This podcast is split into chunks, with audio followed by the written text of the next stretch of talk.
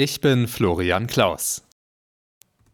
Die Demonstrationen gegen Rechtsextremismus gehen weiter. In vielen Städten sind die Menschen auch heute wieder auf die Straße gegangen.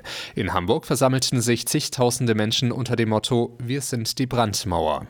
Sie werden nicht müde. Immer und immer wieder setzen viele Menschen ein Zeichen gegen rechts. In Hamburg sprechen die Organisatoren um die Klimabewegung Fridays for Future von mehr als 50.000 Teilnehmern.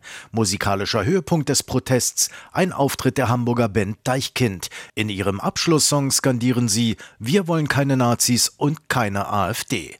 Auslöser für die jüngsten bundesweiten Proteste, Enthüllungen des Medienhauses Korrektiv über ein Treffen radikaler Rechter in Potsdam. Clemens Kurt Nachrichtenredaktion. Der russische Angriffskrieg in der Ukraine ist seit gestern in seinem dritten Jahr. Deutschland hat nun seine humanitäre Hilfe um weitere 100 Millionen Euro aufgestockt. Damit liege die deutsche humanitäre Hilfe für die Ukraine bei einer Milliarde Euro, sagte Außenministerin Baerbock bei ihrem Besuch im Süden des Landes. Demnach soll das Geld in den Wiederaufbau von Wohn-, Krankenhäusern und der Wasserversorgung fließen. In Belarus haben die Menschen heute ein neues Parlament gewählt. Es war die erste landesweite Abstimmung seit der umstrittenen Präsidentschaftswahl 2020. Wie die Wahlkommission in Minsk mitteilte, ist die Wahl ohne Zwischenfälle verlaufen. Ergebnisse wurden zunächst nicht genannt.